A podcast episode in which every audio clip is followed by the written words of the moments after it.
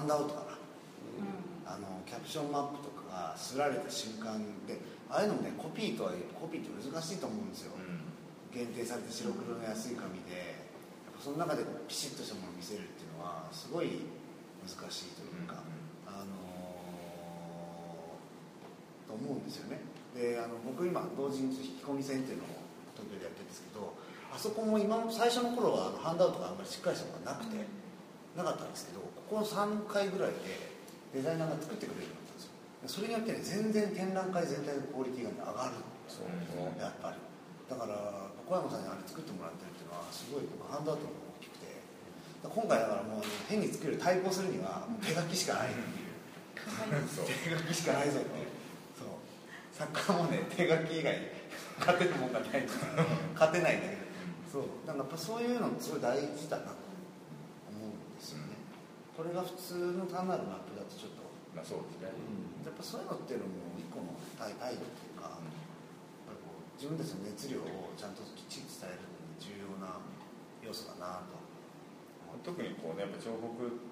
のが、まあ、置かれてるその周り、その空間性っていうものを例えばね安井さんとか自分の作品の言葉にもするけれども、やっぱそれの一つの要素にやっぱなってくる。ってことはやっぱありますよね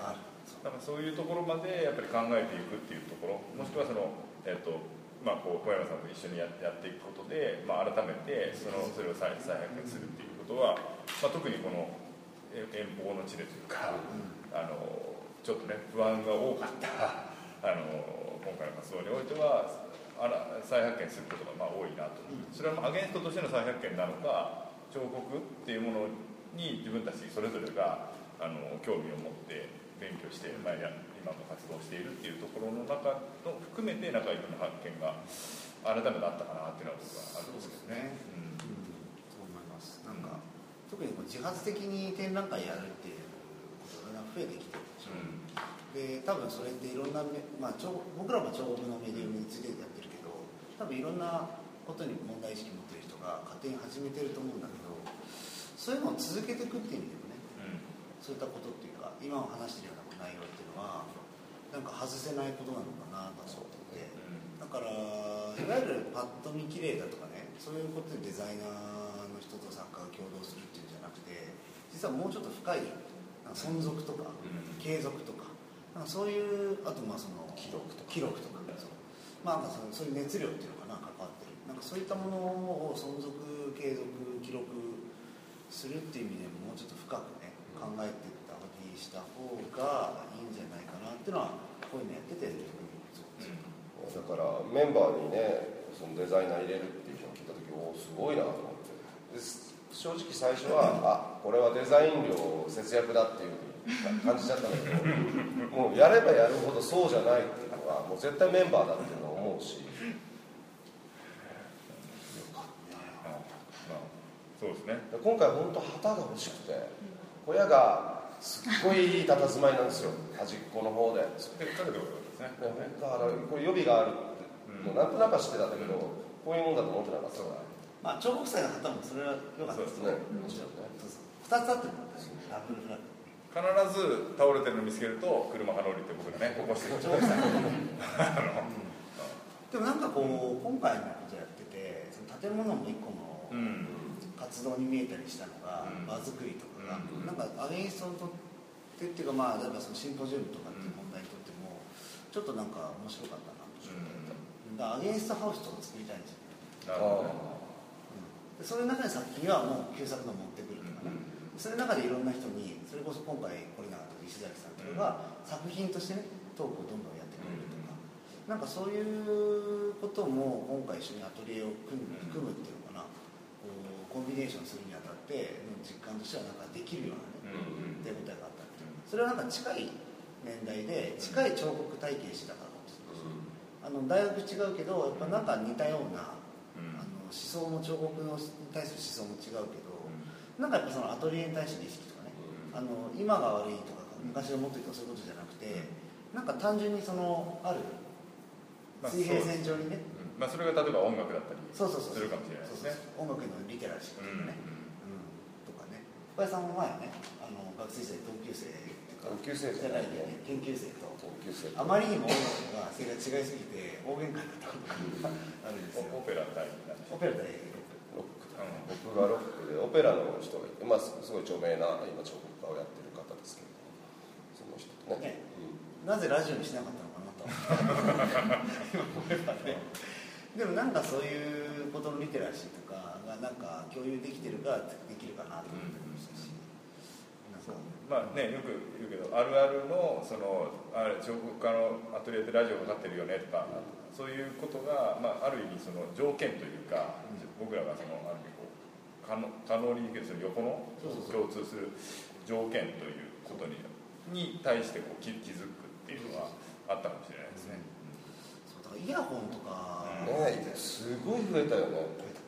あれがねうん分かんないけどね。なんか確か毎日だとちょっと集中できないのかなって気持ちもわかるけど、うん。だったらなんかそういうだからラジオって多分そういうのの横道そらすための手段だったかもしれない、うん。結構大きめにね、うん。流すことでどっちでもない空間にするっていうかさ、共通でもない個人でもないなんか第三の空間にするというか、なんかそういう力もあるのかなと思って。藤原君が音楽かけてくれたのはなんかよかったね。あれ一つの一気にこう、うん。団集団制作のなんか分岐点になってきてでも普通にちっちゃいラジオ1個持ってくればよかったなっていうふうに後から思いましたけどね。金沢のあのローカルのそうそう。そう。確かにね。そう。それもあったね。そう。アマゾンだからねセレクトがちょっと若いんですよね。そうだね。そういうのはちょっとあったけどまあでもそういうことはねその中であこれはだったらあ許可というかあの分かるっていうところがあったかなと思います30分ぐらいですうん。まあ、ちょっと話変わっちゃうんですけど、まあ、さっきあの会議さんとかねこの、まあ、金沢工芸大の直下で、えー使ってるこのトラックとかね、使って割とそのなんだろう、まあ、この土地だからっていうところでなんか意識したこととかなんかこう見えたこととかありました、まあ、僕はちょっとあの最初展示する作品をちっちゃいウサギそうだね。っていうそうだね。でまあ最初からうんサギかっていうのもちょっと思ってたんですけど、まあ、やっぱりそのこれじゃなくてね。あそうこれじゃなくうん、これじゃなくてあのアトリエに飾ってあったちっちゃいウサギ。今ね。そうそうそう。こんぐらいのだったんですそれをこれこれで展示するっていう予定だったんですよでやっぱりその、まあ、土地柄というかね、まあ、あの青木さんがいたりとか、まあ、やっぱ漆っていうものとかなり密接な土地だったりとかもするのであのやっぱりちょっとこううさぎじゃなんか申し訳ないなっていうちょっとあって、まあちょっとオーナーの方にあのお願いしてちょっと持ってきたいと。これじゃあちょっとこう伴いで借りてきた。そう借りてきたんですけどで所有されてるもんそうなんです。あ一応は。個人像はい個人像あそうなんでそうそうそう。めっちゃ怖いです。よ まあ、僕はまあそういうところ、まあ、そういう金沢っていうところで、まあ、ちょっと展覧会の内容を変えたっていうのはかなり一番こうそうだね僕の中で分かりやすいところだったんですけど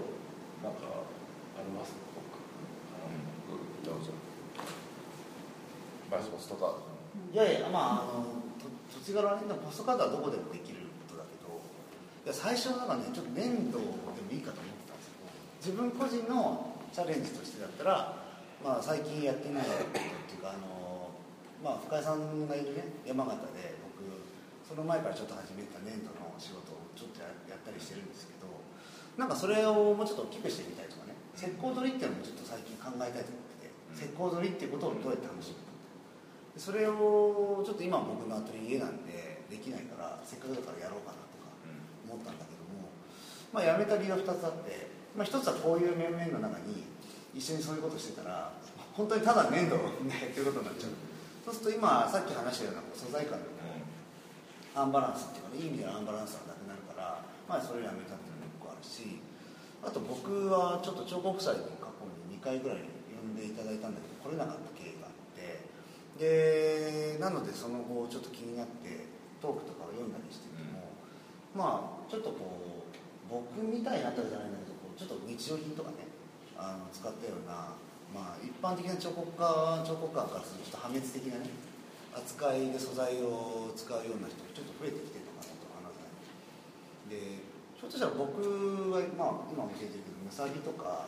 の方がそういうイメージあるかもしれないんですけどよりなんか金沢にはそういうものに対して興味が高いのかなと思ってたんですよ、そう。うん。でもちょっと僕が考えてるものとも違うなと思ってたから、まあ、あえてそういう意味で紙袋とかで僕が今考えてるそういうちょっと弱い素材を使って作る彫刻を、まあ、作りたかったんですよね。で見せて反応を聞きたかったし反応はまあもう今日書いちゃう聞けないにしてもなんか置くことが大事だったかなっていうのはあった、そういう意味でちょっと似てたかもしれないすかいや僕も土と、あ土か。あとでも焼き物っていうのうん。まあねあるけどね。ここでの焼き物は大体あるから。あそうか。そこは普遍なんだ。うん。あどんな地地域でも県でも大体何々焼きってちっちゃくかろうが大きかろうが風景とかは？テテーマはいつも？旅行とか？風景は見る時間ないだろうなと思って、えーいやもうちょっとその旅する時間がねここの中であれば金沢の景色を作りたいなって気持ちもあったんだけどちょっと厳しいかなっていうのでいや一応変えられるようにしてあるなんだけどまあそうじゃなかったらブックアゲンストブックの中でその作る宣言した作品を作ろうかなと思って、それが今回？はい、全く同じ作品でうん一応用意はしてあって。あと何パターンかその途中の景色で使えそうなものはいろいろ考えてこの中のものと本当に同じものを一応作っていまして。であとは何だろうな。でもやっぱりなんか景色みたいな旅をしながらここまで車で来たので山形から。一応景色で攻めるっていうことは決めて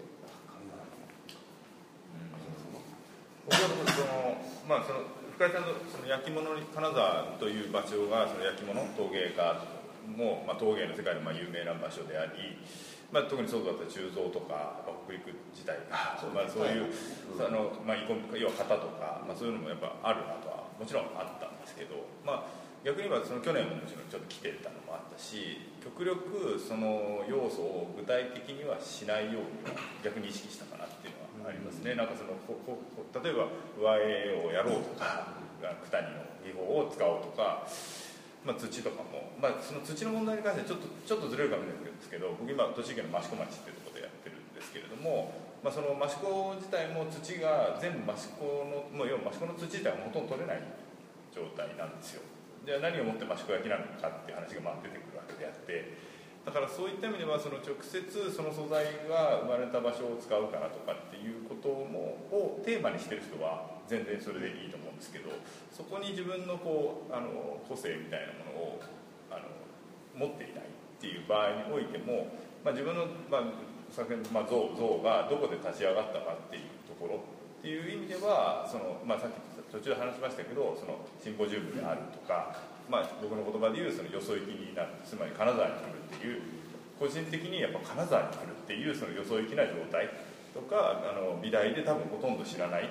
あの僕らの全制作の過程をほとんど知らない人たちが見るっていうこととかをいかに作品にしていくかっていうようなところは、まあ、ある意味、まあ、そういうことができる状態を切り抜こうと思ってきてるっていうのがやっぱありますね。だから全く意識してないわけじゃなくて意識しすぎて こうゼロにするというか、まあ普段の自分のどこを持っていったらそれが一番影響されるか。だからそれでもドローイングとかは、まあ、例えばあの窓から見えるあの、はいはいあの風景描いたり右上でそうですね。あの、まあ、普通にパッと思いついたものももちろん書きながらもあまりそのなんていうんですかこっちの作品と直接関係するようなドローイングはこっちの紙のサイズに関してはあまり考えないようにしようとそれはありますね。だからちょっとさっき言いましたけど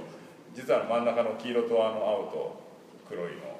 に関してはね深井さんと安井さんと富井さんの制作風景を書いてるんですけど、あの盗み書きしてね あのあの一応やってます、はい。まあ、タオルかけ首からタオルかけてるのは誰かとか。大体そういうちょっと分かるアイコンは。置いてあるんですけど、まあ、まあそういうことで、まあ、なんかその直接性っていうものの中で、まあ、最後後半一番最後の最終日に書いたんで後半その思い出作りじゃないですけどっていう意味でドローイングっていうものには生かしたなっていうのがあるかな、展示に関しては重機とかどうあちょっとあの今回台座とかね回転台とか使ってるけどちょっとそれは金沢じゃないかもしれないけど金沢美大のやっぱり回転台っていうかやっぱね我々が普段まあ芸大とムサビも違うけど、違う、ただより違うというか、うん。それに結構そうですね。特に高さの、うん。回転台の高さの基準の設定が違かったりするのが、あのちょっとびっくりしました色味とかね。色味とかね。そう。作業台がやたらごついとか、ね。うん、なんかこういうので全然その彫刻感がねうちょっと違って見えたりして、ん。なんかそれはやっぱり新鮮でしたよね、で多分これ他の白い台座とかって選択肢に取れたけどやっぱそういう驚きをやっぱりみんな積極的に引き受けたかったのかな俺は割とそういう感じだったんですけど、どう？まあ僕はねやっぱりこう普段は、まあ、白い台座でない台座を白木のシナベニアとかねシナベニアとか。シナベニアじゃないシナランバランバとかで使作るんですけれどもまあ基本的にやっぱこっちで台座作ってる暇はもうないなと思ったのである重機を借りようかなと思って。で大体もうちょっとねサブロクの大きなデスクがこう渡されるのかなと思ってたらここのスケール感がちょっと面白いスケール感で。うんそうだね。で片側だけなんかねここに出てる不思議なテーブルがこう出てきたんであこれはなんかいいなと思って。2台。2台は欲しい。本当はね4台使って横。もっと長いのにしようと思ったんだけど2個並べたらあこれ以上置いちゃいけないここにこれ以上置くと富さんの方までこう侵食するなと。思って、まあ、2個置いてちょっと離れてみた時にあの僕が選んたまたま選んだ台座がちょっと他のやつよりも特徴があれすごいね。特徴がある台座を2台選んだことに気づいて、まあ、上の天板の高さで全部決めてたんですけどベニヤ貼ってないとか。だからねそこで非常にあ俺ラッキーだこれを生かした展示にしようまあ、ドローイングかけるのもやめたし彫刻からなんかカス台で止めるやつ借りてきてあのいろいろああいうインスタレーション。みたいな感じもともと盆景を意識した作品構成で旧作は置こうと思ってたんですけど、まあ、気持ちいい的にはなりましたちょっとシンメトリーじゃないのがね結構いい良かったなあ台座台座がバランスがねうん。台座っていうかまあ作業まあ、用途としてああなったんだけどね。なんか。まあ、でもやっぱ展示するっていうところの中で白い台っていうのが最初からまあで後半あの村田君も白い台とか使いますかみたいなこと言ってたんですけどもう最初からなんかあるもので何とかしなきゃっていう中で多分こうきあの備品とかそういうものはこう自分たちそれぞれの中でこうこれは多分使えるかなみたいなああったじゃないですか多分それってもしかしたら作品の構成のとしてあのあのずっと最初から意識してた多分ようなことだと思ってて。なんかそこはた例えば僕のあのみ緑色の回転台が1個ピンを抜くと5センチ下がるんだっていうのはなんかなんとなくずっと気になってて、うん、あれ多分誰も多分下げてないんですよ。だから1回ネジを回す時もネジが擦り切れてて多分ずっとそこでこう負荷がかかかかり続けて。ああそうんうん、下げそうそうペンチがあってやったらだもう全然一回も通してないような綺麗なやつがこう奥に入ってましたけどなんかそういうなんかこととかもなんか僕の中であこれは可動かあのサイズがどのぐらい下がるかなとかでそれで上の作品においてどのぐらいがいいかなっていうのはなんかちょっとこう横目で見てただそれが多分昨日の僕らの態度じゃないですけど搬入の時にいっぱいみんなそれぞれこう唾をつけてくるものがあって学生にねあの手伝ってもらってものすごい量の回転台持ってきたんですここに。ねそこによはい。横にいっぱいまだ持ち帰ってないのがある。これ展示用に持ってきたんですよね。う。ん、俺4台いや6台いるかなとかねみんなそんな感じで。申し訳なかったそう。ね結果ほとんど返すっていう。まあでもなんかそういうところはかなかあの最初からというかなんかこうどうしこれは構成の要素としてずっとあったのかなとは、うん。まあ、ありますよね、まあ、それも普段の展覧会じゃできない。そうですね。新鮮だけになんかこう多分多く分のとりあえずどうした